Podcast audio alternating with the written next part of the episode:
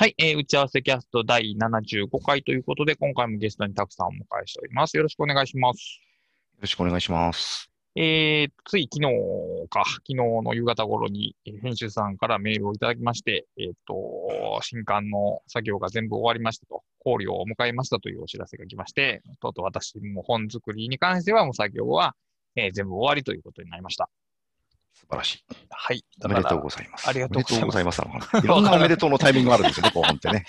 まあでも、だいぶ、ああ、終わったっていう、ようやく終わって、あのー、3体っていう SF 小説を買ってたんですけども、それをちょっとこれを考慮が終わって読まないでおこうと。我慢してたんですね。我慢してたんで、それがようやく読めるかなっていう感じで、もう作業自体はほとんど僕触ってなかったんですけど、最後のその、こういうデザインにしますけどどうですかっていう簡単なチェック作業とかが残ってたぐらいで、で、それもようやく終わりまして、で、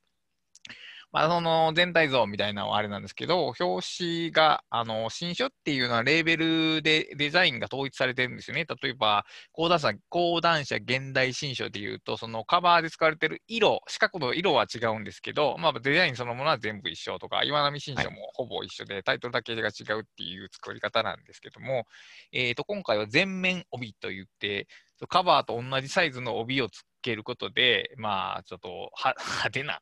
インパクトのある、あのー表紙っぽく見えるカバーあ帯をつけるっていうもので、あのー手書き風？手書き風の文字が後ろに載っているというデザインになるようで、あの結構ね、目立つ予感がすごいインパクトですよね、あれ。はい。えー、まあだから、売り場では多分、まああの、えー僕がもっかライバルと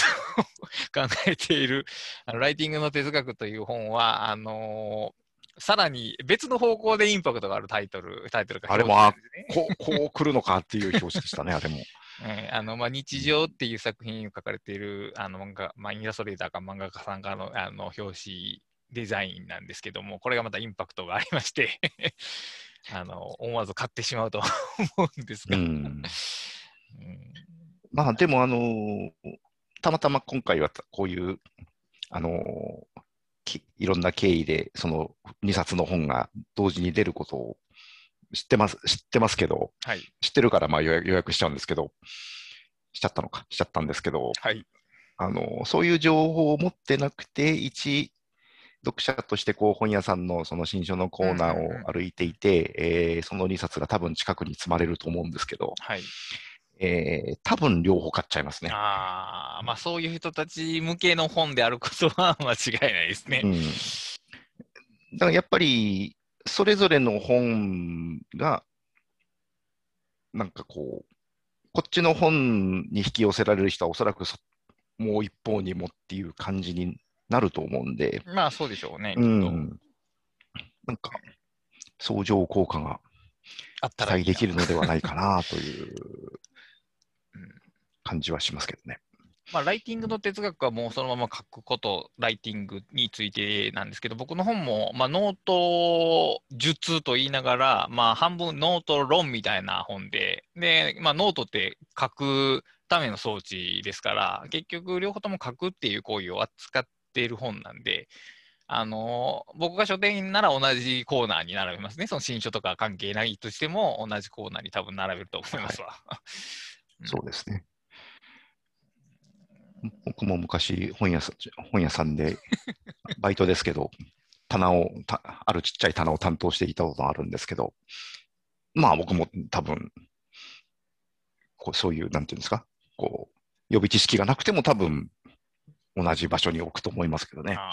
ーまあ、で、こう、まあ、言ってみればそういうなんか新書コーナーに、まあ、言ってみれば知的生産の技術の本じゃないですか、簡単に言ったら。はい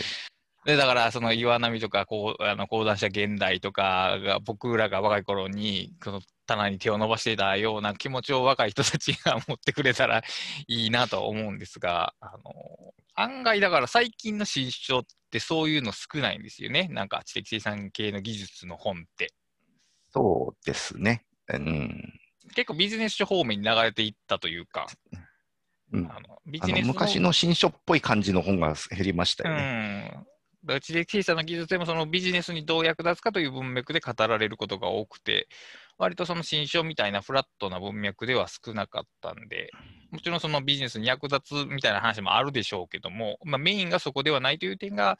まあ、結構、新しくというか、なんですかね、古くて新しいというか、はいはいはい。そういう感じですね。ちなみに、あの、手書きうんカバー、えーと、全面帯の手書き文字なんですけど、僕のアイディアじゃなくてデザイナーさんのアイディアなんですけど、あ、まあすごいですね。うんあれ、は、あの、ちょっと他にも似たような面白い仕掛けが、あの、本の中には 仕組まれているので、あの、楽しみにしていただければと思います。それは楽しみです。はい。全面帯は果たして帯なのか問題というような感じでね。まあ、新種っていうジャンルで目立とうとすると、まあ、なりますよね。まあ、面白いですよね。だから、例えば、うん、文庫本でも、例えば、なんですかね、古典的な、えー日本文学の小説とかでも、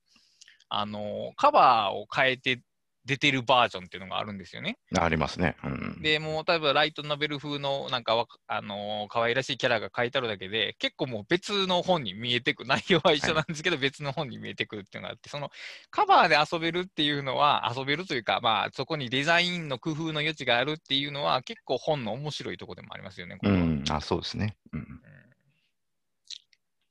まあ、そんなとこか。はい。まあ、またちょいちょい小出しに情報を出せていったらなと思っているんですが、まあ、今回のテーマは僕の本ではなくて、えっと、6月17日に発売された、えっと、マリエさんの、えっと、解きほぐす手帳。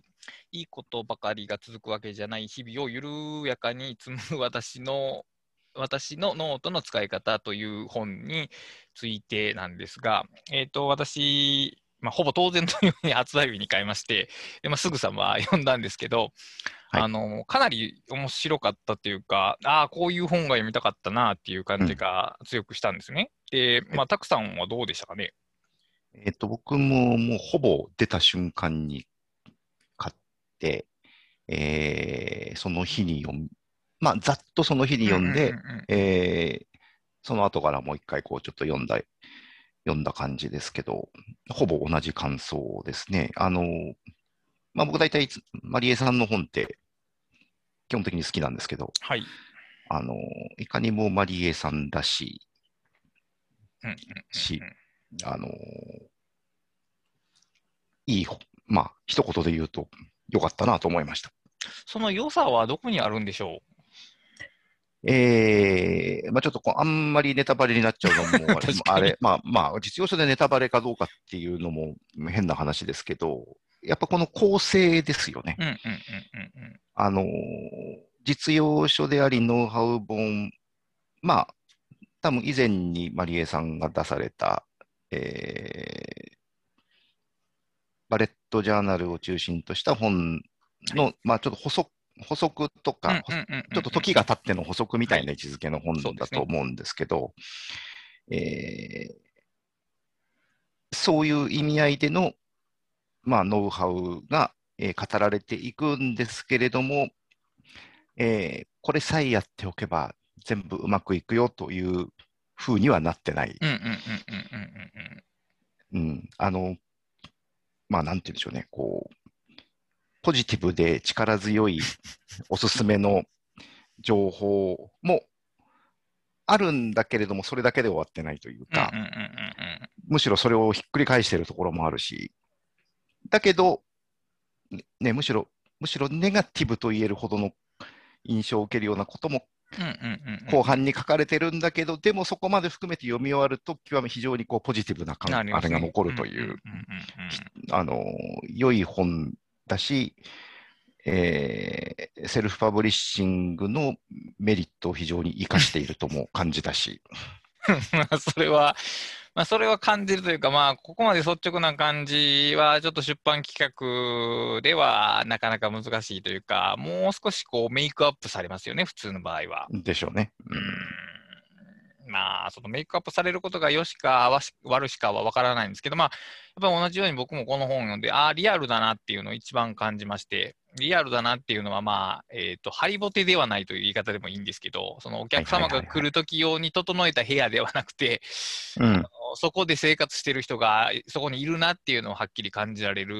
ノウハウ、まあ、ノウハウ本というか、ハウトゥー本というかわからないですけど、の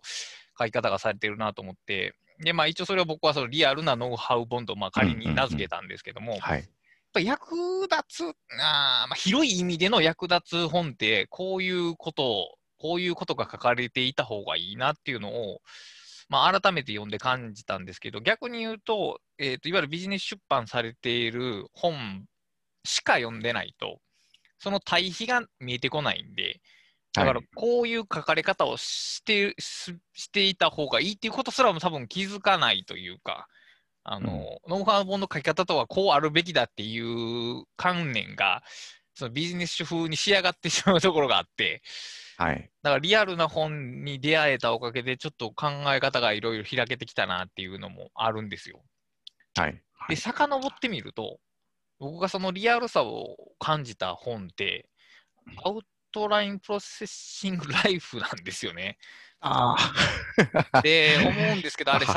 序盤はなんかこう、力強いノウハウの前進が語られつつも、途中から不協和音というか、あの でもこれでいいのだろうかっていう声が出てくるっていうところで、転調するんですよね。僕の中でそれは転調を感じたんですけど、はい。でもまさにそれこそがリアルな心情だなと僕は感じて、しかもそのリアルな心情が大体その一般的な、えー、とノウハウ本では、まるっとさデリートされているところなんですよね。はい この方法をやっていれば大丈夫だろ大丈夫だよっていう元気づけというか、エンハンスでページの最初から最後まで進むのが商業出版のノウハウ本なんですけど、まあ、それはそのようにエンハンスすることが大切やからっていうこともあるんでしょうけど、でも、実践したときに、やっぱそんなに、そんな一筋縄ではね、いかないと思うんですよね。いかないでしょうね。でいかなくなったときにどうしたらいいのかが、そういう本を読んでただけではわからないんですよね。だから GTD に迷ったときにどうしたらいいのかを GTD 本ではわからないわけですよ。はい。はい。でも人はやっぱりまあ10人いたら9人ぐらいはそういう迷いっていうのに遭遇してしまうわけで、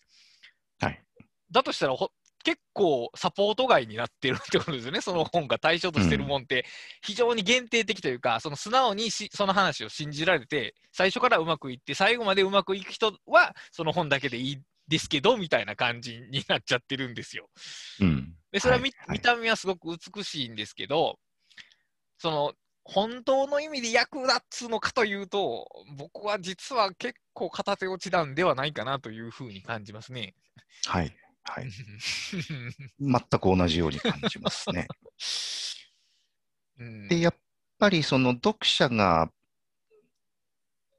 まあなんかノウハウ本を読んで、えまあそんなすんなりはいかないよなというのはまあ当たり前だと思うんですけど、はい、おそらく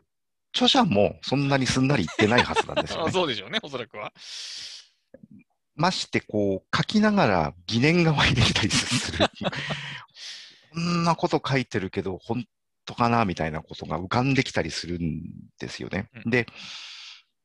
いや、そんな不確かなことをお前はノウハウ本として書いてるのかと思うかもしれないですけど、はい。いや、す多分、何の疑念も浮かんでこないほど確かなことって、はい。なんものすごく単純なことか、そうですね。もしくはものすごく無神経な著者 がいや、あの、あのいわゆるビジネス系でちょあの成功してる人って、あの言葉悪いですけど、おそらくそういう人が多いと思いますよ。あのーある種のちょっとサイコパス風というか、あのじ自身に疑念を持たない人というか、それが多分まあ、カリスマ性悪くもですよね。カリスマ性のうん逆転パターンなんですね、それは結局のところ。はいはいそういう方に確信持ってるから、あの人はすごいっていう風になるんで、だからそういう人が活躍するのは当然ですけども、まあだから結構だからあ危うさというか、見過ごしてる点があるのは、まあ間違いないでしょうね、それは。だと思うんですよね。はいうん、でも、まあ、それが、そういう、なんていうか、ある種のその無神経さに貫かれているからこそいい、っていうことももちろんあり得るんですけど、例えば、まあ、打ち合わせキャストで GTD について何回か話した回ありますけど、はい。ややってってみたらできないよねっていう人はいるじゃないですか。いますね。はい。その時に、えーでもこの本にはできるって書いてある、これやるとうまくいくって書いてあるのに、俺はできない、俺はダメだって思う人もいれば、はいあの嘘つくんじゃねえよって、嘘じゃねえかみたいな、こう本にその矛先を向ける人もいれば、パターンはいろいろあると思うんですけど、なんかいずれにしても GTD はダメ、GTD がダメだったと思う人もいれば、俺は、G、俺はダメだったから GTD できなかったって思う人もいる。いるいずれでもいずれにしてもなんかこうそこから離れちゃったりする人がいるかもしれないんですよね。はい。でも、例えばデビッド・アレンも GTD うまくいかないことがあるんだよっていうことが分かることによって、いや、絶対あると思うんですよねい。や、それは デビッド・アレンそといえどもある。と思いますよ。はい。大体ね、デビッド・アレンさんは GTD を今の形に確立するのに多分20年ぐらいか確かってるはずなんで、えーその間にいろんなうまくいかないことを繰り返してるわけだし、多分確立した後もうまくいかないことはあったはずだと思うんですよね。そうですね。で、それが分かることによって、まあ、救われるというか、それによって、ああ、この GTD なりなんなりというものは信頼できると感じる人も、おそらくいると思うんですよね。はい、わかります。で、僕はどっちかというとそういうふうに感じるタイプなので、なのでそういうふうに書かれている、えー例えば今回のマリエさんの時を手帳みたいな本を読むと非常に嬉しくなるというか、はい。嬉しくなるし、でもそういう本を書くのって結構大変だと思うんで、まあ、勇気はいりますよね、とりあえず。うんあの、それをやったということに対するリスペクトも感じるし、うんうん、なので、えーいろんな意味で、えーよかったかなと思いますねうん。でし、そういう本が読みたい。そう読みたいし、書きたい。そうですね。まあ、書く方になるとまたもう一段難しくはなるんですけど、あのーなんですかね、例えば、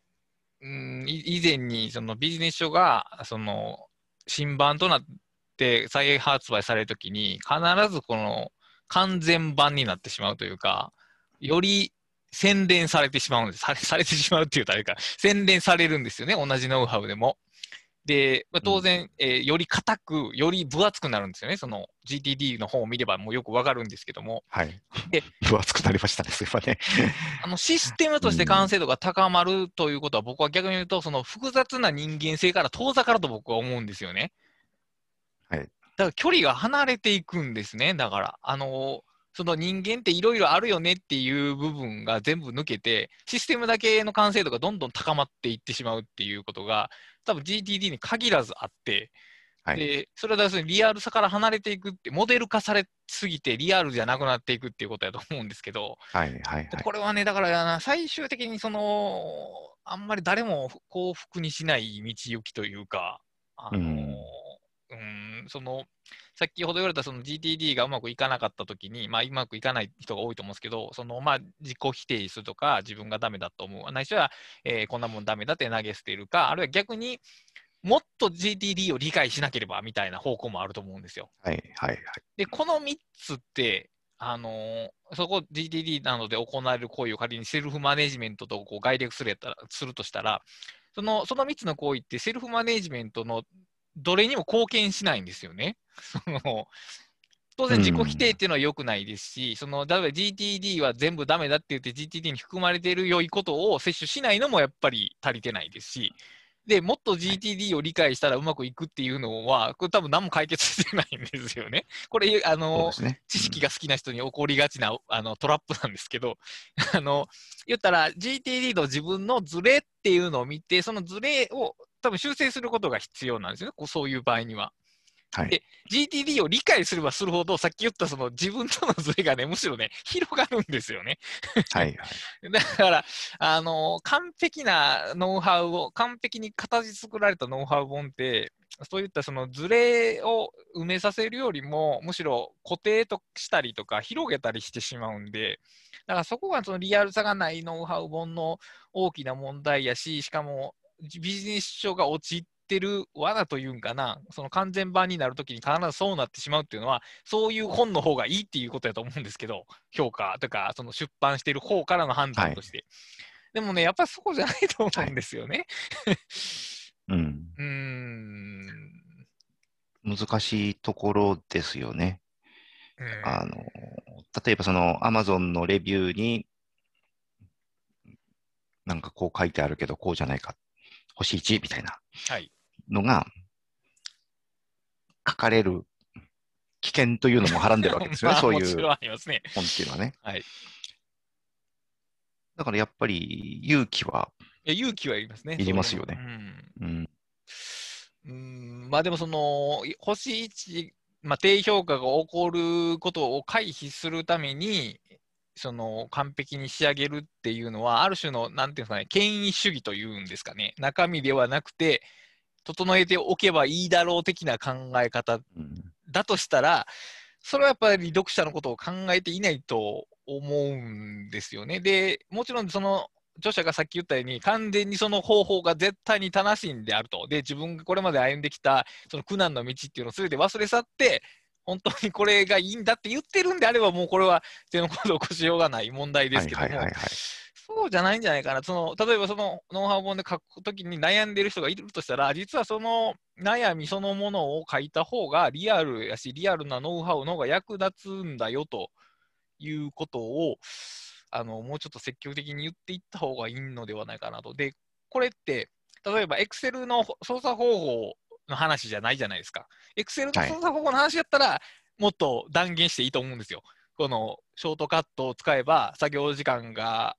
効率化しますって話は多分はい断言していいと思うんですけど、はい。セルフマネジメントってこう自分の扱いっていうその人間を対象に含むものなので、それをシンプルに断言するっていうのは、ちょっとやっぱ危ういですよね。うん。そう思うんですけどね。うんだからどれぐらい、同じように思う人がどれぐらいあ、そうですね。世の中にいるんだろうなとうん思うんですよね。あの、結構いるんじゃないかと僕は思うんですいやけど。ー、普通、まあだからビジネス書に当てられすぎた人たちっていうのが、もう多分すでに大量発生してて、で、マリーさんのその時フォグス手帳もすでに Amazon レビューで星が12個ついてて 4. 点何歩ぐらいですけど、やっぱりそのそういうリアルさに安心感を感じる人っていうのは多いと思うんですよね。そうでしょうね。うん、ここ最近、そういう、だから、ちょっとリアリアルさを含んだっていうか、そのできるビジネスパーソンに憧れているけども、やっぱり無理な部分あるよねっていうところ、その、こういうのって自己管理というか、まあ、意識高い系というふうに表現して、そういうのを目指すのって全部違うよね、はははって笑うタイプの、なんていうんですかね、なんていうんですか、達観系というか、そういうのもあるんですけど、それもまた僕は行き過ぎやと思うんですよね。はい。よくなりたいとか、うまくやりたいって気持ちは多分あると思うんですけど、でもその通りにはいかないけど、ちょっと頑張ろうみたいな塩梅のラインが僕の中ではリアルなノウハウ本なんですよ。はい。そういう心のありようまでも含めた記述っていうのがなされてた方が、えっ、と、じ役に立つ実用書になる。まあ、読み手を傷つけないという言い方もできますけども、うんでもやっぱり広い意味でそれが一番役立つと思うんですよね。僕もそう思います。うん。うん。だ僕自分の中ではそれをエモい実用書と呼んでるんですけど、エモい実用書ね。なるほど。あとから逆に言うと、普通のえ実用書はあまりエモくない。まあそのエモい部分を削り落とすことが要請されてるんじゃないかな。だからシステマティックな実用書ってことですね、要するに。そうですね。うんで、そのノウハウの本なら、ノウハウ以外のことは余計なこととみなして、要するに著者の葛藤とか、えー失敗談みたいなものは、まあ、いらないよね、それノウハウを伝えるのに。っていうふうに見なして削られて、おそらく削られてる。ないしはもう、その悩みみたいなものは、えー克服したものとして過去形で語られるかどっちかですね、きっと。まあそうですね。うん、この方法を身につける前の私は、いそうそうそうこんな失敗をしていましたっていうなんか前書きがあってそ、ういう感じ。しかしこ、しかしこれ以来私はこんな、こんなにいけてますよっていう前書きがあって、まああとはもう実用的なやり方が書いてあると。うーん、そうか。うーん、やっぱりでも、うん、あの、以前、えー何かの会で話、いろんな人と話をしてたんですけど、えっと、ライフハッキング .jp の堀さんっていらっしゃるじゃないですか。はい。堀さんとなんか別の方が喋っておられて、で、堀さんが、え GTD とかそんなに真面目にやってないですよって言われたら、驚いてた人がいたんですよね。ということは、やっぱり、その、ああやって発信したり本書いてる人は、あすあれをこう、完璧にやってるものだと、その言わなくても、いや、だから言わないからか。その、言わないと、そう思われるんですね。それ完璧にやってませんよってわざわざ言わない限りは、完璧にやってると思われるんですね、多分きっと。まあ、そう、そうでしょうね。ううんんうん。そうなんか著者としては、その、こその、自分はここで10って書いてるけど、まあ、それが8ぐらいでもいいよと、心の中で思ってたとしても、読者はやっぱり10であるべきだと呼んでしまうんでしょうね、そこは。そうでしょうね。うん、で、やっぱり情報としては、まあ、10書くじゃないですか。そのそうですね。はい、それはそうです。で、その10のうちの、まあ、7なり8でもいいよと内心思ってるんだけれども、まあ、もちろん、情報として網羅するために10まで書くわけですよね。はい、はい。この、これを、この、すでに、すでにじゃない、なんだっけ、ごめんなさい。この、これをすべて、理念通り、完璧にやると、こういうやり方になりますよっていうのは、まあ、示した上で、はい。えーまあ、でも、僕も、まあ、こんなには、実際にはここまでやってないですけどねっていうのが、まあ、多分あるんでしょうけど、まあ、書いてないじゃないですか、大体はい、そうですね。し、まあ、もちろんその人だってタイミングによっては10やることはあるかもしれないしはいはい、タイミングによって5かもしれないしっていう波が多分はい。あるんですよね。でも、多分読者としては、あ、堀さんは毎日これを10までやって、その完璧なセルフマネジメントを実践されているに違いない、すごいなと思いながら読む人が多いわけですよね。はい。うんまあ、僕だってそうですよね、考えて。そういうやっぱりそうやって読みますよね。あの感覚としては。あそうだから、うん、著者としては、だから、ある種の説得力というか、まあ、伝えたいことが10あれば10書くのは当然として、でもまあ、使命の都合上、10プラスアルファの、のプラスアルファの部分が書けないで、実はそこが、あの、読者にとって本当に必要だったことっていうことはあり得るわけで、うん、これはだから難しいんですよね。もっとこう単純な話だったらいいんですけどね、アウトラインの操作方法とかいうことだけを伝えたらいいんですけど、その、それを使っ、使って構造を作るときにどんなことを考えたりとか、あるいはその提示された構造を、こうやって完成図示してますけど、3日後には全然違う構造になってますみたいなことは書けないわけで、だって、書けないですよね。書き終わったことの後の話ですよ、実際。しかも、そうする、そうやってなんか茶化してしまうのもなんかちょっと雰囲気として違うなという気持ちもあって、うん。うんだから、そう、ノウハウ本を書くっていうのは、いや、ノウハウ本というか、だから、何、じ人間が関わる実践を含むノウハウ本を書く場合っていうのが、非常に難しいんですよね。そうですね。だから多分、理想形は理想形として示さなきゃいけないと思うんですけど、はい。それに加えて現実形を見せる。で、その現実の形っていうのはおそらく人によって変わるので、はい。えーノウハウ本、まあ、著者として理想形は示す。でも自分はこうですよっていうのも示す。で、そのこうですよの部分は、自分はこうだけど、他の人は違うかもしれないっていう、なんかこう、そういうふうにできればいいなと思そううんですけど。ふうにできればいいですね。それはそういうふうにできればいいんですけど、何かができ できなさを喚起してるっていうか、あの、地域生産の技術を、まあ、なもう何度目かわからなくなり読み返してたんですけど、あの、冒頭にやっぱりその、えっ、と、地域生産に王道はないと。まあ、その実際自分でやってみるしかないと。で、ここの本が正解なわけではないということを結構冒頭でもう宣言されてるんですよね。はい。そういうことが昔は可能やったはずなんですけど、今それはなんか難しいような、難しいような編集雰囲気が多分 世の中には蔓延してるんやろうなという気はしますが。うん。倉下さん、あれですか、今回の本とおか作るときにそういう難しさって感じました、逆に。うーん、感じたというか意識はしましたね。意識したから、あの、ノート術と言いながら、その、いわゆる今までのノート術というのは、このようなノートの使い方をすれば、You は成功をゲットできるよっていう本ではないですね。はいはいはいはい。えーだノート論って言ってるのは、つまりノートを書くっていうのはどういうことなのかっていう、ある種の原理性に迫っているということなので、うんあの実装、具体的なツール名とか、実装方法は今回はあえて言深く言及してないですね。あの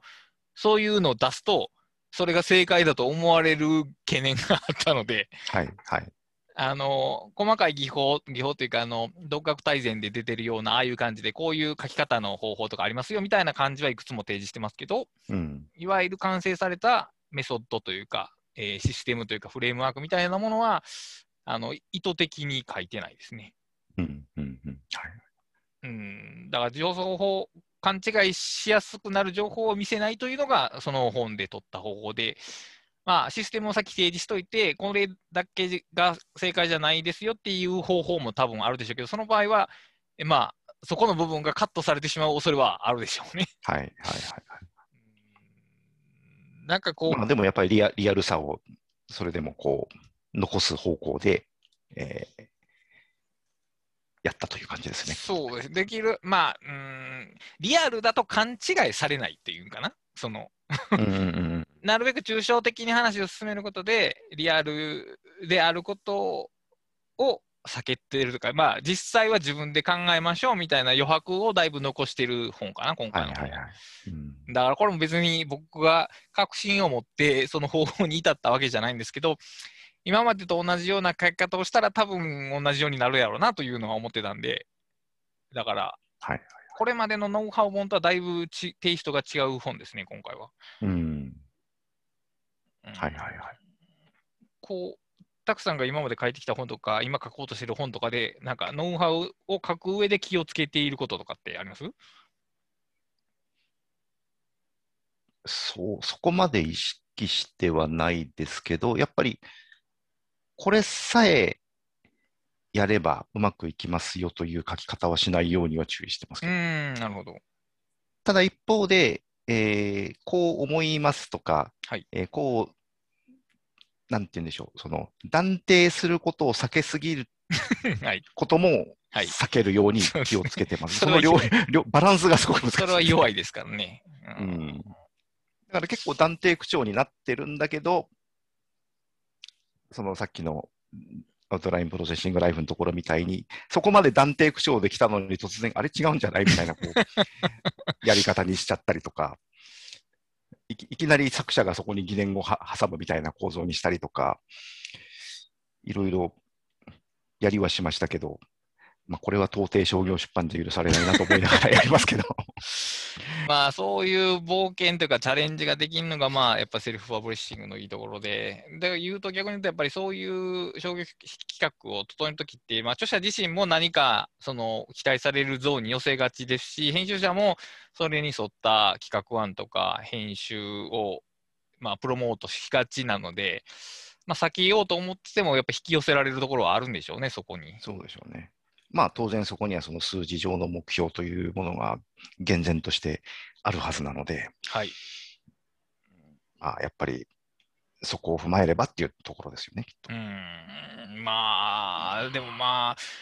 まあ、例えば独学大全のヒットっていうのを考えてみたときに、まあ、あれはその成功法を示す本じゃないじゃないですか。むしろもう人間っていうのはすげえ挫折するもんだぞってはっきり言っちゃってますよね。だから、もうはっきり言っちゃったらいいんじゃないかなと僕は思うんですけど、うー ん、その、情報量としてだからね、あの、完成されたシステムを提示するだけでいいっていうのは、あの、情報量不足というか、あの、以前どっかで言ったんですけど、ププログラミングとか何でもいいですけど、自分の知らないことをやろうとしてるときに、その、手順とかコードが書いてあったとするじゃないですか。で、コードをはいコピペして実行したと。なら、エラーが出ると。でも、紹介文の方ではもう次行ってると。はい エラーのことは研究されてないと。そうもうどうしたらいいかわからん。ここでもう止まるんですよね。はい。例えばそこでエラーが、こういうエラーが出たら、こうここの設定が間違ってるかもしれませんよって書いてあるだけで、僕は次に進めるようになるわけですね。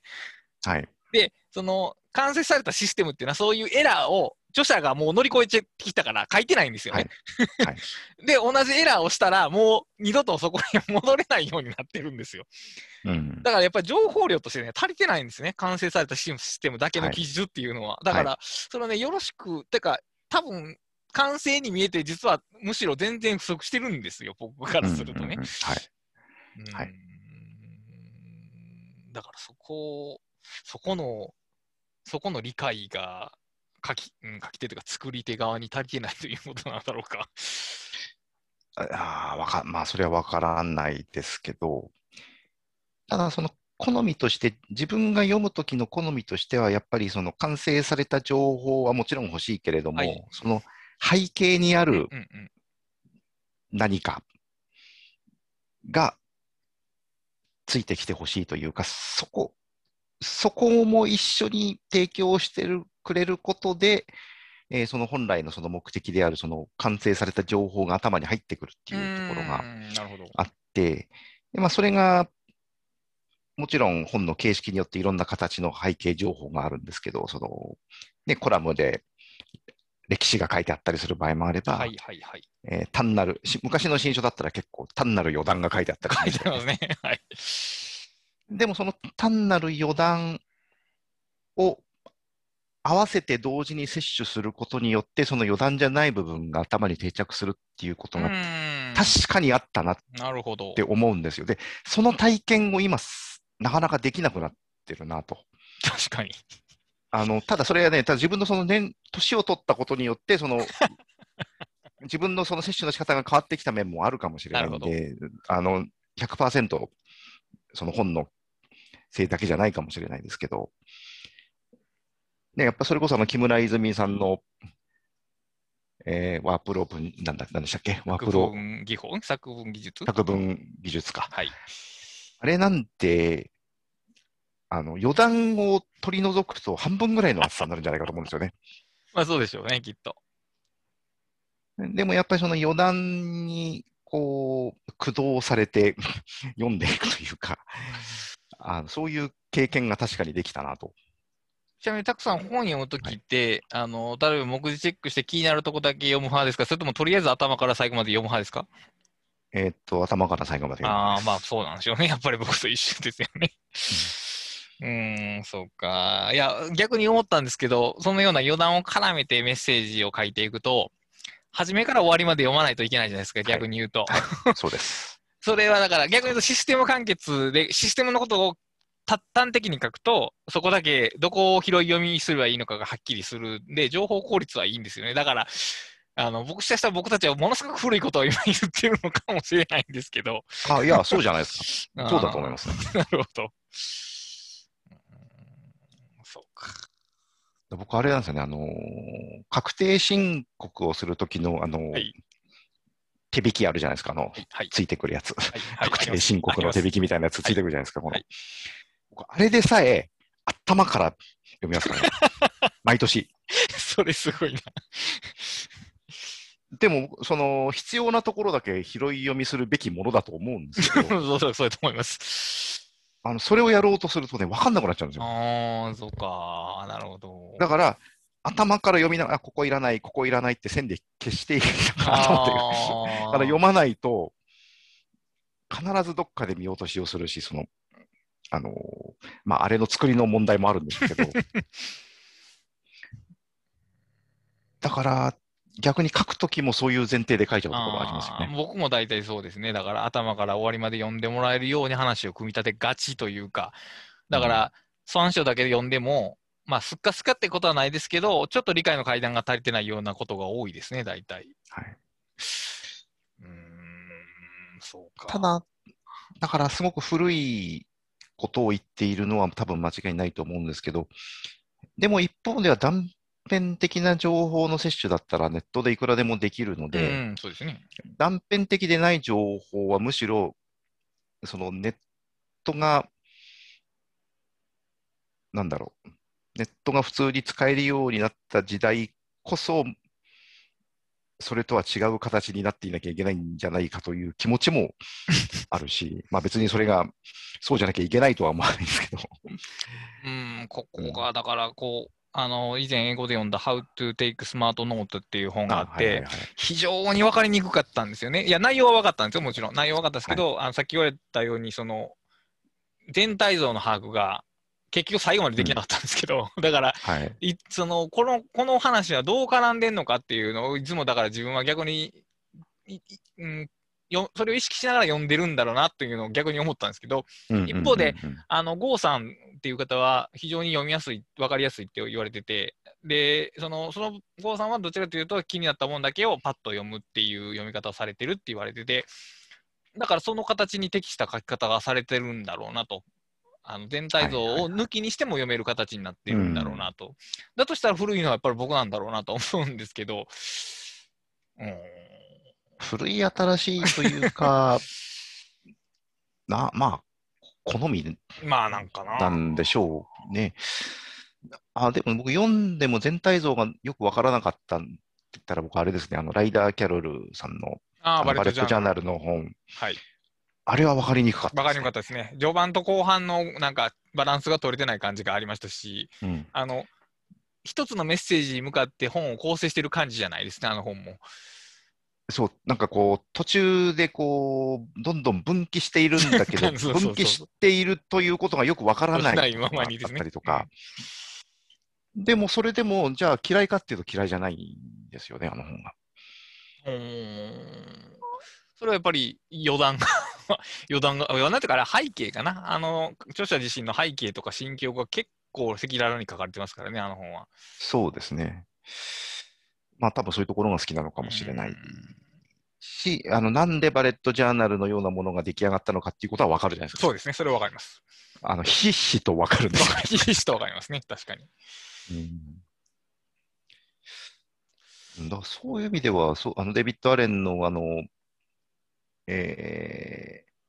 ー、Getting Things Done、はい一番最初のやつも、はいはいはい。あれも分かりにくいと思いましたし、確かに。うーんだから、まあいろいろですよね。何の結論にもならないですけど。いや、まあまあ、もちろんそう、まあ、いろいろであっても、我々はノウハウも書かなければならないし、書くときに何らかの決断は必要なのですが、うん、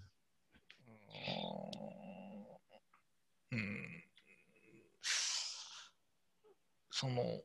まあ、文文脈を補佐するという意味でいろいろなことが書かれているっていうのと、その背景が書かれていることで、その書き手とかのノウハウを、まあ、考案した人の、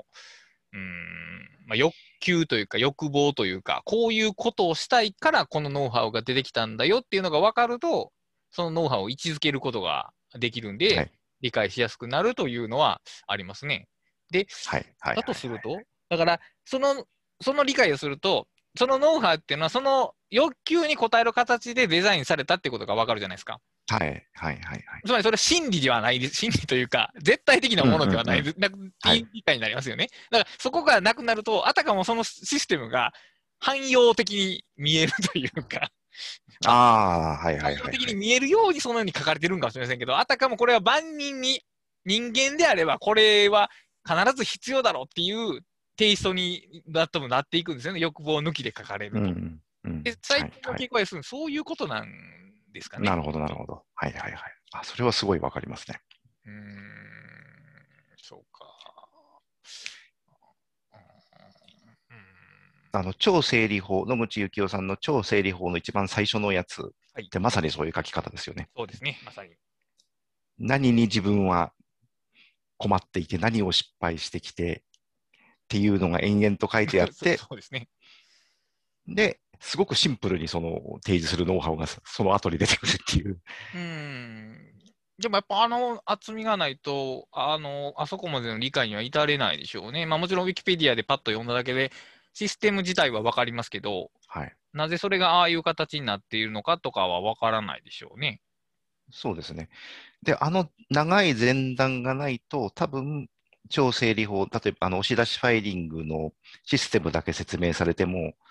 や、でもそうは言っても分類した方がいいんじゃないってほとんどの人が言うんじゃないかと思うんですよね。う。そうか。まあ彼はそれことごとくちゃんと論破、論破というか反論を書いてますからね。そう、その前に全部反論 考えうるあらゆる、あらゆる 反論に対して答えをその前に示してるわけですよね。ああいう手続きが学者さんって感じしますよね。うん、で、しかもその、そこの前段のその反論に反論している部分が、実はその読み物としてすごく面白く書かれているという、エッセイとして面白く書かれているっていうことがあの本のポイントだったんじゃないかなと、今にして思えば感じますね。うん。まあ今読むと僕はさらにあれに反論できますけど、さすがに。でも、でもまあ、あの、うん、読み物としてはやっぱり面白いですし、参考になりましたし、だから、えー、整理っていうものを考える上で、どこが要点になるのかとか、どこがモンボトルネックになるのかっていうのを、あの本を読んで理解したところがあって、それはシステム、はい、完成したシステムを手にすること以上に多分価値のあることでしょうね、うん、きっと。はい。はいはいはい。うん、だから、ね、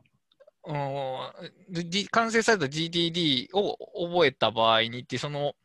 そこの理解が多分、なぜそういうのが必要になってきて、それをしないとどうなるのかっていうのがわからないというか。うん、分からないから調整できない、自分に合わせて調整できないみたいな、はい。はい、そういうなんか先の進めなさがあるんかもしれないですね。うん、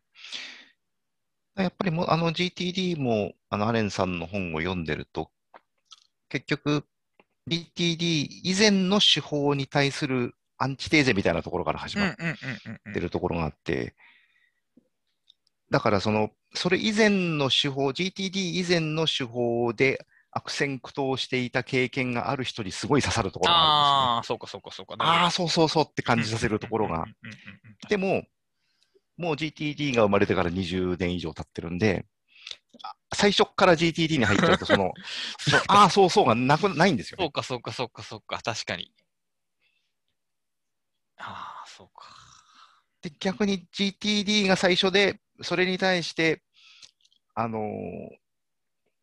まあ、アンチとまでは言わなくても、その、GTD、反 GTD 的な方法を主張する人がいて、その方法が実はその GTD 以前の方法ですごい似ているみたいな、こう、面白いことが起こったりするんですよね。だから、まあ、カルチャーとそのカウンターカルチャーがお互いに繰り返していくような構図が全く同じ構図があるわけですね、うん、ここには。そうか。うんでもそれは健全なことですよね、だから逆に健全だと思いますね。うん、そっかそっか。うん、GTD 以前って、あの、いわゆるシステム手帳みたいなものの全盛時代があって、はい、そうですね。はい。で、あの、ゴールプランニング的な、こう、ね、こう、ゴール、目標とするゴールを書いて、それに至るまでのステップを書いて、それを日々の時間の中に落とし込んでいくっていう構造リフィルの中にそうそういう構造を持った製品が結構あってですね、あの、はい、デイプランナーとかタイムシステムとか、はい、ありますか。80年代から90年代にかけてそういうものがあって、えー、で、まあ、その、そのゴールっていうのって、なんか会社員のゴールだよねっていう問題意識から、それを自分の人生のゴールに置き換えないとっていうところで、あのフランクリン・プランナーが出てきたりとかみたいな流れがなるほど、なるほど。あって、で、それを踏まえた上でデビッド・アレンが、いや、ゴール設定してもうまくいかないよねっていうところから GTD になったんだと僕は理解してるんですけど。なるほどね、確かに。でもその GTD があまりにも受け入れられて、しかもその直後にそのスマホアプリの時代が来たんで、あのでそほとんどのアプリが GTD の影響を何らかの形で受けてるわけですよね。はい。でそうするとその考え方はもう当たり前に、ああいう、なんて言うんでしょう。仕事のマネジメントの考え方として、なんかこう、あれがデフォルトになっちゃって、はい、でそうすると、その最初の頃の、そう、現実ってそうだよねっていう 感覚がったのが なくなっちゃったんですよね。そうか。でもまあそうか。そう、情報摂取者そのものが歴史を持ってるから動いていくんですね、それは。うん、面白いな、ね。そうか。でも今やったら、例えばもう、インボックスという概念は、もう僕の中でほぼ解体されてて、デイリーページでいいよねってなってますし、まあ、あの、コンテキスト別のリストってもうそもそも無理だよねと 思うんですけど、それはでもやっぱりその歴史を踏まえてるからそう思うんですよね、だから、ね、そう、うん、だと思うんですよね。そうか、そうか、そうか、そうか。うん、まあ、ということは、ノウハウを書く人はもう別に気にせず、後世がアップデートしてくれることを 期待して書くということも多分可能なんでしょうね。その 別に一冊の本だけで文化が完結するわけではないので。まあそうですよね。あとやっぱり何、その背景ってやっぱ必要なんだと思うんですよね。その何に、どういう問題、自分の問題を解決しようとして、こういう方向に至ったのかっていうことを、やっぱ書いてないと、あーそれはあれですね、その同じ構図は、あの、アイデアメモを走り書きしてただけではダメで、ちゃんと文章化しないと残せないよっていうのと同じ情報構造の関係になってますね。ああ、ああのそうですね、そうですね。うん結局メモの 背景を残さないと、来将来の自分にとって意味不明なものになるっていうのと、その全く同じ構造があって、やっぱり文脈の記述っていうのが、その情報を位置づける上で非常に重要だということで、だからシステマティックな話だけではやっぱり足りないんでしょうね。それ足りないと言っていいと思いますね。はい、はい、はい。あ、そうですね。文脈ですね。確かに。うそれは。ん、そうか。うん、そうか。だから、そこで最初の話に戻ると、やっぱりこのマリエさんの、この今回の解きほぐす手帳は、その文脈というか背景というか、それが本の構造の中に組み込まれていて、うん、そうですね。うん。うんそこがすごくいいと思いました。文脈を書くとリアルになる。それはだから文、その文脈っていうのは、著者にとってそのノウハウはどういうこと、意味を持つかっていうことが記述されるから、著者の文脈がそこで綴られると。で、著者の文脈が綴られるってことは、それは読んでる人とは違う文脈になるということで、逆にそこ文脈がないと、そのシシステムがいわゆる僕らの上の構造に立って、僕らはそのシステムの下に位置づけられてしまうんですけど、えーリアルなノウハウ本は、えーそれぞれの読み手が主人、ルートに立てるという感じで、だからやっぱりそう文脈を書いておく、どんな形でもいいから文脈を書いていくっていうのは、まあ、その数行であっても多分書いておくと書いておかへんとはだいぶ違うんでしょうね、きっと。と思うんですよね。例えばこすいませんはい例えば、えーたくさんがアウトライナーを使っていいよって言われる文脈として、あのたくさんはアウトライナーを使えないとほとんど文章が書けないっていう文脈がまずあるじゃないですか。はい。これ抜くと多分話変わってきますよね、きっと。変わってきますね。そういうのと同じ話ですね、だから。うん。ただそこで気をつけなきゃいけないの、いや、俺はなくても書けるけどっていう人が出てきて、そこで終わっちゃってはいけないわけですよね。そうですね。はい。だからなんかこう、その動機の、動機となる、まあもちろん全ての場合じゃないですけれども、これを書くに至った動機につながる背景とか文脈、それは個人的なものとして提示しつつ、でも提示されるノウハウはもっと広いものじゃなきゃいけない。もそうですね。はい。もっと一般化できるものじゃないといけないような気が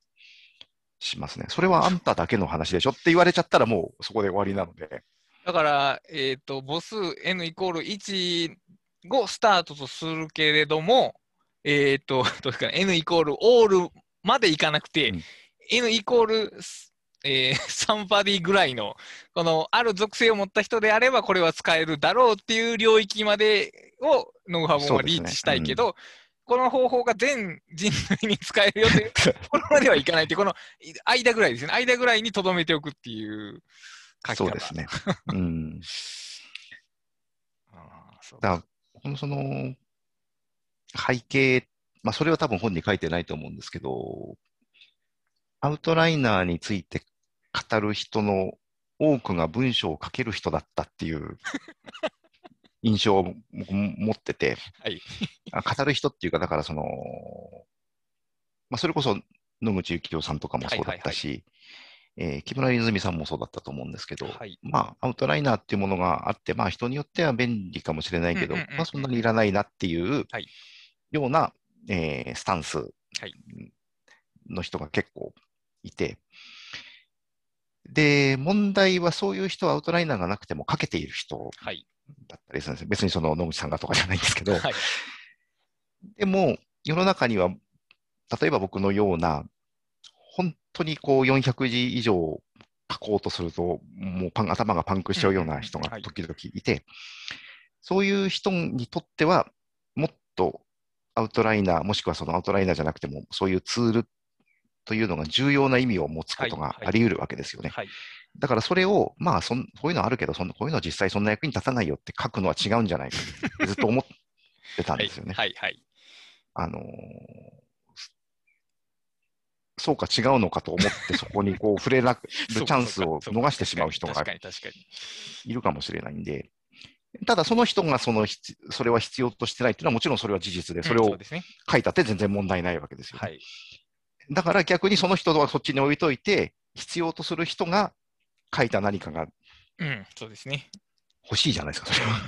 や、でも本当にだから、そう、かけてしまう人は、かけないのがどういう状況なのか、多分わからないんですよね。イメージできないから。はいその自分がかける程度が、もう全世界共通であるぐらいの認識なんですね、かける人っていうのは。だから、あの、言及もできないですね。だからそこに期待してはダメなんですね。だから、もう、かけない人が言うしかないっていう。うん。ただ問題は書けない人は書くのがすごく大変なんで、なかなか書けないっていう、まあですね、それは。そういう、こう、パラドキシカルなことが起こるわけですけど。いやーでも例えば、うーん、まあ、たくさんその400字ぐらいでも、まあ、しんどいっていう話されましたけど、僕はまあ2000字ぐらいだったら、ひょいひょいとかけてしまうわけですね、これはもう。でもはい、やっぱり、例えば1万字とか2万字の原稿になると、たくさんと同じ書けなさが出てくるんですよね、やっぱし。それはもうんう、だから人間なんで、脳の許容っていうのが絶対あるわけで、そこの限界ぶつかってしまうんですよね。そういう時に、あの、たくさんがおっしゃられた方法が生きてくるんですよね。普段2000字の時はひょいひょいとかけてる僕でも、あるレベルに行くと、その困難さを共有するところがあって、うんそこで役立つことがあるっていうのがリリーチというか、射程の広さですよね、そこは。はい、はい、そうですね。うんそうだといいなと思いますけど。うーん、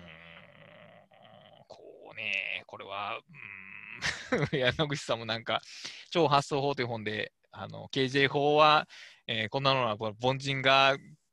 必死にアイディアを出すための方法でい普通に頭働く人間はいらんとかって述べられてたんですけど、いや、まさにその凡人のための方法が必要なんだと僕はその時強く思ったんですが、あの我々凡人は凡人なので、いや、だから、その、自分も頭がいいと思ってるなと、その時思ったんですけど。あの立花あ、まあ、先先日亡くなられた立花隆さんがそれ書いてた。あの、あの、知のソフトウェアか。はい、あれで KJ 法についてやっぱり同じようなこと書かれてましたよね。はい。カードを使うのはバカらしいと書かれてましたし、えっ、と、ああまり頭の良くない人が集団で考えるときに必要な方法みたいいやアウトラインもあんなもんいちいち組み替えてやってられるかと思ってやらなくなったっておっしゃられてましたね。僕はかなり若い頃それに影響されて、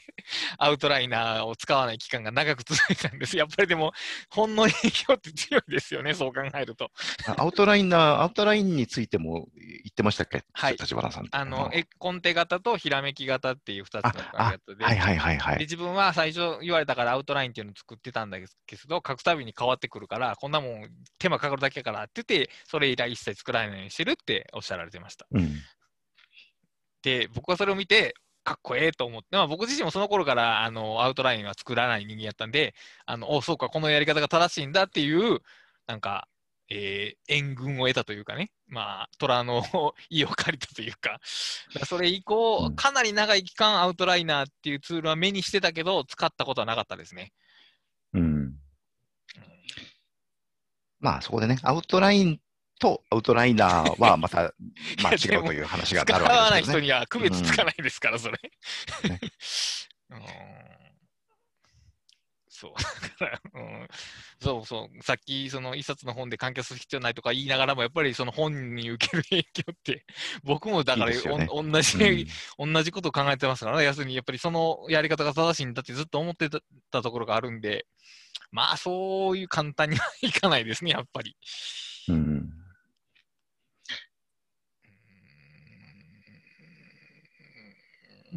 だから、ただね、でもだから、じゃあそういうことを書くべきじゃないっていうかっていうと、そうではなく、そうですね。それぞれの立場の人が、まあ、それぞれに書けばいいんですけど、ただやっぱり書ける人、優れた人の方が、その発信する分量も当然多くなるし、ね、力もあるし、パワフル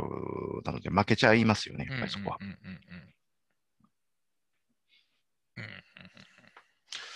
まあそうか、でもその 例えば本をこれから手に取って読もうという人は、そのたくさんが400字にどれぐらい苦労するかがわからないですよね。そのその本が、例えば数万字の本が世に出てること自体、ほぼ奇跡的なものであるっていうのはわからないですからね。わからないでしょうね。うんそうですね。時々ツイートをアウトライナーで書いてますから、その、あれですよね、だから、あのデイブ・バイナーみたいに、ただ、そのツイアウトラインからツイートするためとかではなくて、ただ、ツイなートを考えるためにっていうことですよね。ツイートを考えるために、あの結構、一つのツイートになんか20分ぐらいかけやってたりすることがうん、だからそうですね、そこら辺が案外見えてこないところがあって、で、だから、文章、自分は文章を苦労して書いているっていうところと、その人は誰でもある規模になると苦労するっていう話が、まあ実はアウトラインプロセッシングの多分大切なところなんでしょうね、きっと。そうですね。だから文章が得意不得意というよりも、その自分の処理できる。範囲の広い狭いはあるんですけど、たとえ広い人でもそのある限界を超えればおそらく同じ問題にぶつかるということだと思うんですよね。うん。で、ああとは問題は、はい。じゃあ僕みたいに書けない人がアウトライナーを同じように使えばみんな書け書けるかっていうと、それもまた多分そうじゃなくて、はい。うん、いダメな人、その、それでは、このやり方ではダメな人っていうのも当然いるはずなんですよね。まあでも、それをすべて救うことは一人の人間にはまあ無理なので、だからどれだけ閉じた書き方をしないかということなんですけど、まあ、さっきこれもまたさっきの話に戻ってきますが、その開きった書き方をしすぎると、その説得力、いやー、説得、まあ説得力がないというか、説得力って何かっていうと、そのツールを実際に手法とかをやってみようっていう気持ちにさせる力というか、はい、はい。そそれがないと、ノウハウ本書いてる意味がないじゃないですか。意味がないとは言わへんけど、あの、まあ、効果あるかどうかわかりませんけど、やってみてくださいねでは多分ね、ダメやと思うんですよ。はい。はい だから、とりあえずやってもらうためには、ある、自信満々に出すことは必要やと思うんですけど、そうですね。でもその、でも違う方法もありますよっていう、その機微を示すっていう、だからま結構難しいことをしよう、しようとしてるわけですね、これはきっと。うん。うんだから自分としては自信満々に出しつつ、でもそこに嘘がないようにするという、その、考えてみるとものすごい綱渡り的なことをしなきゃいけないんですよね。うんそうですね。しある部分では自信満々であることは間違いないじゃないですか。うんうん、そうですね。うんうんうんうん。やっぱ確信がないと書けないですもんね。そうですね。それはそうです。うんそう。だからそこの部分をどうやって開いていくかっていうのは、まだ確立、ノウハウとしては確立されてないか、まあ、ノウハウ本の書き方なんて本もあんまり読んだことはないんですが、えー技術書の書き方やったら結構あるんですけど、技術書ってね。プログラミングの本の書き方とかやったらあるんですけど、ノウハウ本ってその実践者がいるっていう、で、実践者とその教授する人が、えー違う人間っていうのが当たり前で、違う人間っていうことは違う性質とか違う能力とか違う経歴を持っているっていうことなんで、パソコンの場合はだから、あの、これは Windows の話ですよっていう前提を置けますけど、人間の場合って、その、共通点があるのかないのかもわからないですからね。そうですよね。だから、うん一般化がそもそも難しいんですよね、ノウハウ本ってういうのが。ん。そうですね。うんあ、でも今技術書の話出ましたけど、同じノウハウで本でも技術書の方がそういう背景が書いてあって面白いなと思うことありますよね。あの、僕全然そのプログラミングとかしないんですけど、はいあの、あのライリーのプログラミング関。係の本って結構単に楽しむためだけに読んでたりすること ありますよね。結構、で、ああいう、ああいうの書く人って結構、まあ、なんていうか、知識も興味の範囲も広がったりするんうんうんうんで、で、文章上手い人多いし、面白いんですよね、読んでて。うんうんうんだからなんかそういう背景が欠落してるのってどっちかっていうと、そのビジネス、もっとビジネス寄りの方のノウハウ書が多いですよね。確かに。そうか。確かに、それはそうですね。だから、教、まあ、う昔の教養知的生産の技術とか、そういう技術書には背景があるけど、まあ、ビジネス書にはないし、多分ないように作られているというか、なんか、うん。まあ、プロモートのせいなんですかね、プロモーションのせいなのか、何かわからないですが。うーん。ななんねねまあ もちろんそうじゃないものもあると思いますけど、ううんんそうか。まあだから、やっぱ効率性なんでしょうね。情報の摂取の効率性を上げるためにそうなってるんでしょうね、きっと。うん考えられるとしたら。そうなんでしょうね。まあだから、そういう、まあ、うんまあ、自分でセルフパブリッシングするときは、まあそういうのに近寄らないしようとか言うだけで済みますけど、まあ、か仮にそういう舞台にチャンスが回ってきたときに、で、どうしたらいいのかっていうのは、ちょっと考えとかなきゃいけませんよね、これは。難しいですよね、そこは。うんいや、さすがにでももう、僕は、あの、僕の仕事のやり方が素晴らしいからみんな真似しましょうっていう本は恥ずかしくて書けないんですけどね。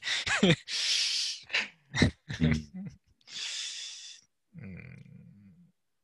そうか。そういう本の依頼はきっと倉石さんには来ないと思いますけど。そりゃそうですね。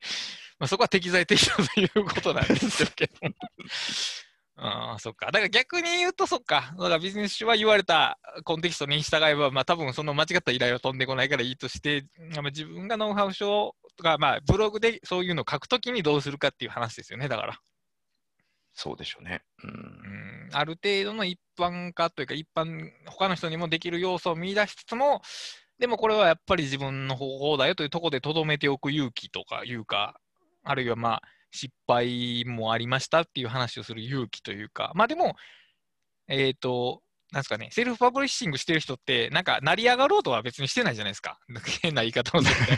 と そうですね。だから自分を必要以上に大きく見せるモチベーションがそんなにないというか、だからうんこういう素敵な本が出やすいっていうのはあるでしょうね、きっと。そうでしょうね。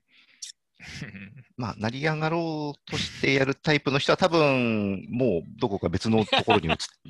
ていかれたんではないかと思いますけど。確かにそうですね。今、この領域でこれをしてるってことはそうじゃないということですからね、うんおそらく。もっと初期に行ったんじゃないですかね、そういう人は。いや、わかんないけど。わかんないですけど。いや、だから僕はもうやっぱり皆さんのノウハウを、どんなノウハウでもいいから、知的生産でも仕事術でもいいんですけど、読みたいなと思いつつも、やっぱりその書くのって難しいなっていうのをひしひしと感じてて、で、今どう書ければいいのかっていうのは、アドバイスしづらいんですけど、まあ、やっぱりその自分なりの全体を出せばいいんじゃないですかねっていうのは、あのー、時ホークス手帳を読んで思いましたね。なんか普通に面白いですからね、その方が。いや、そうなんですよ。本ってやっぱり面白い方がいいじゃないですか。そう思います。だからやっぱり、面白いと思って読んでいたらノウハウも身についたっていうのが、やっぱり。り僕は理想だと思うんですよね。だからまあどっちかっていう、そのエッセイ書く気分の方が近いんでしょうね。このドキホークスってもなんかノウハウ本というよりはちょっとエッセイに近いテイストなので、いやそうそうですね。うん、だからこのノウハウを伝えてやろうっていう感じじゃなくて、僕とノウハウの関係性を記述していくっていう方が、読み物としても面白いし、読者にとっても役に立つ本になるのではないかという仮説ですね、今のところは。はいはいはい。そうですね。うんそうか。うん、これだから難しいんですよね。セルフパブリッシング本の書き方とか、あの書評記事の書き方っていうのも実はその定型がなくて、あのまあ定型がないのはいいんですけど、定型がなくて書き方、書きどう書いていいかわからんっていう声が多いんですけども、でもまあ、うんうん、ルールではないですけど、ある指針を出した方が人のアウトプットは多分増えるんだろうなという感じはあって、はい。だからノウハウ本の書き方みたいなのもちょっと言及した方がいいんかもしれませんね。ああ、なるほうんど。ノウハウ本、そうですね。ノウハウ本、ノウハウ。まあ、ノウハウ記事もそうあかもしそうですねれないですけどねノウハウの伝え方か。うん、ノウハウの伝え方って今言いましたけど、めちゃめちゃ難しいテーマですね。そもそもノウハウなんですかね、これ伝えてこれをそうそう思ったんですけど、ノウハウの伝え方僕も思いました。普通にノウハウって言ってましたけど、どどうなんなんあの、僕、これはもう個人の問題だと思うんですけど、はい。気分としてははい、小説を書いているぐらいの気持ちで書いてます。いや、わかりますよ。いやだ結局あの、頭から最後まで読むタイプの文章を書く人は多分半分以上そうやと思いますよ。はい。そうなんですよ。ノウハウ、え成分が含まれているエッセイとか小説とかなんか、そういう感じですよね。だから伝えたいというんじゃなくて、まあ、ある種のひ表現欲求的なものの方が上位にき来ちゃってるところがありますよね。うん、だそれはだからやっぱりビジネス本の文脈には合わないんでしょうね、それはでもやっぱり。ね。うんまあでも僕としてはその文脈に合おうが合わないがそっちを、そっちに一票投じたいですけどね。僕自身もどちらかというとそちら側で活躍し、活躍じゃないな、仕事をしたいと思ってますけども。うん。うんね、自分が好きなのがそういうそういうタイプの本なんで、まあそうですどうしても。ね。そうなっちゃいますよね。書きたいと願うのもそういうタイプになっちゃいますよね。まあ当然書くのは難しくなるというかね、その逆フレームに当てはめにくいというか、当てはめにくいというか当てはめられないというか、うん。このこの最初にこの話をして、次この話をして、こうしたらできましたっていう感じには多分ならないので、テンプレート化はしづらいですよね、やっぱし。うん。うんまあでも、そこれはもう純粋に趣味というか、好みの問題で、あの好きな部分だけ読めた方がいいっていう人はもう間違いなくいるでしょうし、はい、もちろんいると思います。うん、これはどっちが正解とは言えませんけど、でも、そういう本を書く場合でも、やっぱ文脈を添えるっていうところの重要性は多分変わらないと思いますね。そうですね。うん。でやっぱり理想としては、そうやって、じゃあ、例えば、あ必要なところだけ拾って読もうとして、そこの部分を読んでみたら、つい前後も読んでしまって、結局全部読んでしまっていましたって言われたら、きっと嬉しいだろうなと思そううんでけど。ですすね。それはまあわかります。それはわかります。やっぱりその、えっ、と、読者を引きずり込んでやろうとは思って書いてる、僕も思って書いてるんで、まあだからそういうのは嬉しいですね。そういう結果になったら。うん、そうか。うんまあそんなとこかな。これはちょっと結論は出ないですけど、みんな文脈を書きましょうということぐらいは、まあ、一応提言として 出せるかな。多分その方がクオリティも上がりそうな気はしますね。無味乾燥にならないというか。そうですね。うん書き手としてどっちが書きやすいのか。まあでもそっちの方が書きやすいんちゃうかなと思うんですけどね。どうなんですかね僕。はその方が書きやすいんですけどね。うん。まあ、あの文脈部分を書きすぎて、その膨大な自分語りの中に、こう、ちょっとこう、実用上が入ってるみたいになっちゃったら削ればいいわけですからね。まあそうですね。確かに。そこ。そうですね。うん。だから、そうやな。そういうのを、まあだから小説とまさにおっしゃいましたけど、えーノウハウって、ノウハウをシンプルに突き詰めると、えっ、と、表面だけというか、えっ、と、情報だけが伝わるというかな。で、まあ、小説を見ると、体験が描写されるんですよね。で、体験が描写されることが、やっぱり一番大切やなと思うんですよ。はい。疑似的な体験にしか過ぎないですけど、ある種のその空想、心象の中で経験が行われることがノウハウには多分重要なことで、まあその、骨子だけ知りたいという場合はもちろんそんなものは余計なんですが、結局、骨子だけ知っても実践しないとわからないわけじゃないですか、そういうのって。はいその実践を軽く、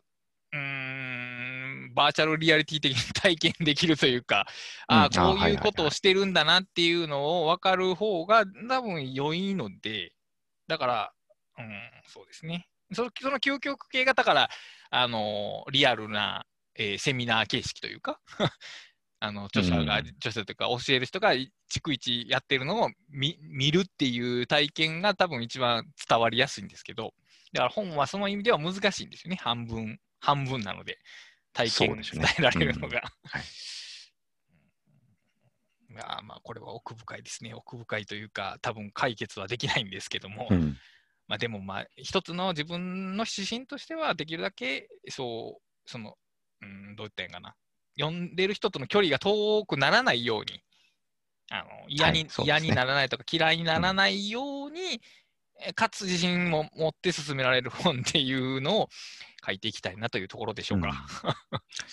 はい。はい。じゃあ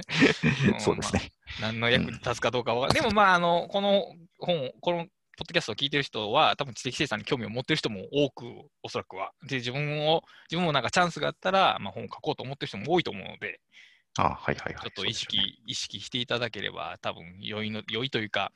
あのビジネス方向に進まなくても、ビジネス方向に進んだら悪いわけじゃないですけど。うんいや、進んでも一向に構わないんですけど。はいうん。あの、まですね。あ、あある、ある雰囲気を帯びた本を書くためには、そういうのを意識した方がいいんじゃないかなっていうことですね。そうですね。はい。あとやっぱりどうしても自分語りとかエモさは良くないことだという観念がちょっと最近あるために、それを書きたいんだけど書かずにいるっていうのはちょっともったいないかなという。ああー、そう書感きたいじがしますと思ってるのに書かないのは重たいですよね。書くのが嫌やと思ってるんやったら別に無理して書く必要はないですけど、そうそうそうなんですよね。うんあの自分語りを嫌がるのは、自分語りをする人が声が大きいからなんですかね。ああ、それは分からないですけどね。あの元はすべての自分語りが悪いと誰かが言ったわけじゃないと思うんで はい、すけどもち、ろんそうん、まあ確かに、あの、ここでその話すんなよっていうタイプの自分語りはあるじゃないですか、世の中に。確かに、はい、あります。多分そういうもののことだったんですけど、だと思うんですけどうんうん、うんうんうん、すべての自分語りが悪いとは僕はさらさら思わないですそうですね。むしろもっといいぞ、もっとやれっていう感じがね。しますけどね。だからやっぱりその人のさっき言った文脈とか状況とか欲望とかがあありありと出てくる場所なんでね、それが。そうまあだから、だから僕らはやっぱ小説を読むようにそれを読んでるんですよね。だからそうそうですね。そういうことか。だから、だからまあそうじゃない人もいるのはわかりますけど。そうか。あそういうことですね。だから、あらゆるものに小説を見てるということですね。だから僕らは。ああ、そうですね。そういうことか。そうです。えーっと、まあ、とりあえず今回はこういう話だったんですが、えーっと、まあ自分はこういうノウハウ本の方が好みだよとか、逆に自分がノウハウ本を書くときはこういうことを気をつけているっていうのが、もしあれば、えーっと、ハッシュタグ打ち合わせキャスト、ひらがなで打ち合わせ、アルファベットでキャストまでお送りいただければ、クラスターがキャッチしたいと思います。はい。というわけで、今回はこれまでにしたいと思いますが、えーっと、たくさん何かご知らせ等ございますか？特にないです。はい。あ、進捗はしてます。はい、よかった。それはよかった。はいねはい。では、今回はこれまでにしたいと思います。お疲れ様でした。お疲れ様でした。